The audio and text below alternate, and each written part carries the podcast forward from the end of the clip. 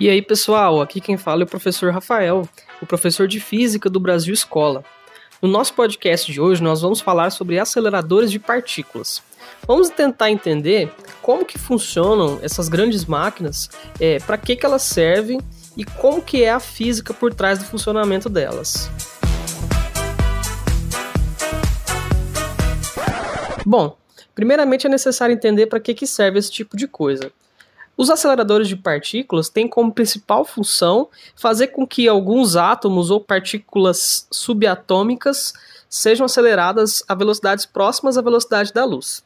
Para isso, os aceleradores de partículas fazem uso de campos eletromagnéticos que podem acelerar essas partículas até velocidades próximas à velocidade da luz. Os grandes aceleradores de partículas são usados para o estudo básico da física de partículas. Os principais aceleradores de partículas do mundo estão distribuídos em países como Estados Unidos, Japão, Suíça, mas aqui no Brasil também existem aceleradores de partículas.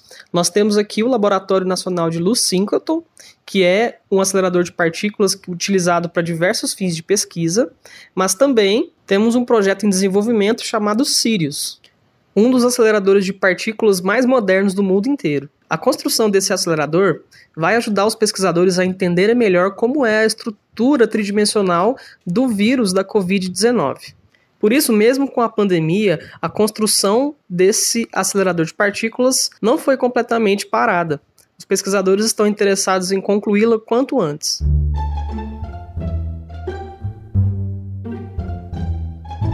De acordo com a sua potência, a funcionalidade do acelerador de partículas pode ser diferente. Eles podem ser usados para produzir uma radiação que vai destruir células de câncer, eles podem ser usados para detectar a presença de partículas subatômicas, e eles também já foram usados aí na sua casa. Você se lembra da sua televisão de tubo? As televisões de tubo nada mais são do que aplicações dos aceleradores de partículas. O clássico tubo que fica atrás da tela da televisão é um tubo CRT. Em português, tubo de raios catódicos. Nesse tubo, uma válvula emite uma grande quantidade de elétrons que são acelerados por um campo elétrico e defletidos por um campo magnético em direção à tela da televisão. Essa tela, por sua vez, continha átomos que brilhavam ao, ser, ao se colidirem com os elétrons. E isso produzia a imagem na televisão antiga. Legal, né? Aposto que você não sabia que você já teve um acelerador de partículas na sua casa. Mas falando nas escalas de energia maiores, os aceleradores de partículas mais potentes são voltados para a pesquisa de física básica. Neles, os físicos tentam colidir átomos para poder observar a presença de partículas subatômicas. Acontece que o átomo é formado por partículas ainda menores que os nêutrons e os prótons. Só que para a gente poder enxergar essas partículas, nós precisamos literalmente quebrar o átomo. E isso é possível numa colisão que aconteça numa velocidade muito próxima à velocidade da luz. Por isso, os aceleradores de partículas utilizam um campo elétrico muito intenso para acelerar os átomos, fazendo eles colidir com outros átomos que se movem no sentido oposto. A grande energia da colisão faz com que os prótons e os nêutrons se quebrem em partículas mais fundamentais que são chamadas de quarks. Tanto os prótons quanto os nêutrons são formados por três quarks. Agora, se a energia for ainda maior do que isso, é possível que a gente observe quais são as partículas que formam os quarks e que deixam eles ligados uns aos outros. Foi com esse intuito que o maior acelerador de partículas da história da humanidade foi criado, o LHC. O LHC pretendia entender como funcionava a partícula que dotava as demais partículas de massa. Até então, a gente conhecia a teoria, mas a partícula em si, que hoje a gente conhece como bóson de Higgs, não tinha sido observada. A observação dessa partícula só foi possível quando dois feixes que se moviam em sentidos opostos, numa velocidade muito próxima à velocidade da luz, puderam se colidir frontalmente. No ponto de colisão entre os átomos, a pressão e a temperatura eram infinitamente grandes. As condições que foram criadas durante essa colisão, mesmo que durante um breve intervalo de tempo, foram similares às condições da criação do próprio universo, o Big Bang. Para poder reproduzir esse feito, o LHC teve que dotar essas duas partículas em direções opostas de uma energia gigantesca, da ordem de grandeza de tera electronvolts, que é a unidade de energia mais utilizada pela física de partículas. Um electronvolt é a energia que uma partícula de carga elementar, como o próton ou o elétron, adquire ao ser colocada em uma região de potencial elétrico igual a 1 volt. Nesse caso, a energia das partículas que colidiram era de 13 tera electronvolts. É como se você pegasse uma partícula com carga elétrica de 1 coulomb e colocasse ela sujeita a uma tensão elétrica de 13 trilhões de volts. Imagina só. Mas os desafios de se trabalhar em um acelerador de partículas não terminam por aí além de conseguir acelerar partículas numa velocidade muito próxima à velocidade da luz, também é necessário que se consiga detectar a presença de partículas que existem durante um intervalo muito pequeno de tempo. É por isso que nos aceleradores de partículas você encontra diversos laboratórios recheados de cientistas e pesquisadores que esperam pela chance de ver duas partículas colidindo frontalmente. Uma vez que essas partículas são tão pequenas, as colisões frontais entre elas não são tão frequentes quanto os cientistas desejariam. Embora a ideia de um acelerador de partículas seja muito fantástica e distante para nós, existem atualmente mais de 30 mil aceleradores de partículas em atividade no mundo todo. Esses aceleradores tanto podem ser lineares como circulares. No caso do LHC, por exemplo, existe uma combinação desses dois tipos de aceleradores.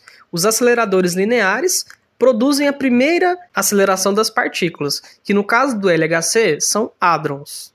A palavra hadron se refere a uma partícula pesada, que no caso dos átomos seriam os prótons e os nêutrons, que são muito mais massivos que os elétrons.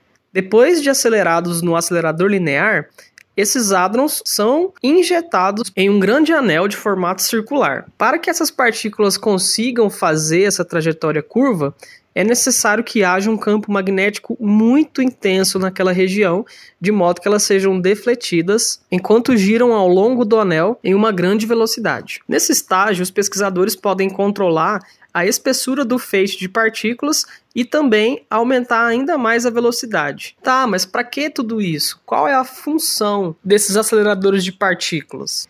A partir do momento que a gente obtém um feixe de partículas numa velocidade muito alta, a gente consegue fazer muitas coisas com isso.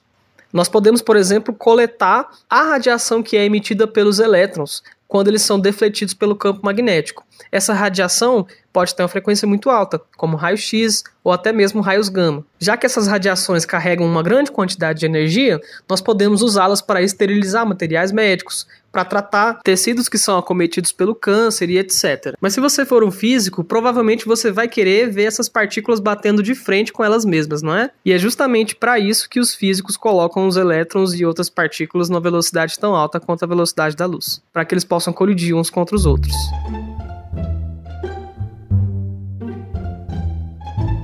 Alguns dos aceleradores de partículas mais modernos fazem uso de um campo magnético oscilante que faz com que o elétron vibre ao longo da trajetória circular, quando ele já se encontra no anel do acelerador de partículas. Com isso, os físicos conseguem produzir linhas de luz com frequências ainda mais altas. Essas linhas de luz são as possíveis frequências que são produzidas nos aceleradores de partículas. Legal, né?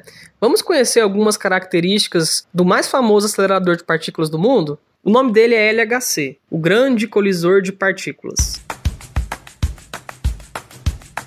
O primeiro fato interessante sobre o LHC é que o anel onde circulam as partículas tem aproximadamente 27 km de circunferência. Além disso, ele se encontra a 100 metros de profundidade, na fronteira entre a França e a Suíça. Os tubos por onde passam as partículas aceleradas são mantidos em um ultravácuo, numa temperatura de 1.9 Kelvin, mais ou menos menos 271,3 graus Celsius, uma temperatura mais baixa do que a temperatura no espaço sideral. Essa temperatura é necessária para que os supercondutores que produzem o campo magnético consigam funcionar. Sem eles, as partículas iam se mover simplesmente em linha reta. Outra curiosidade tem a ver com quais são os objetivos do LHC. O primeiro objetivo do funcionamento do LHC tem a ver com um negócio chamado de quebra de simetria.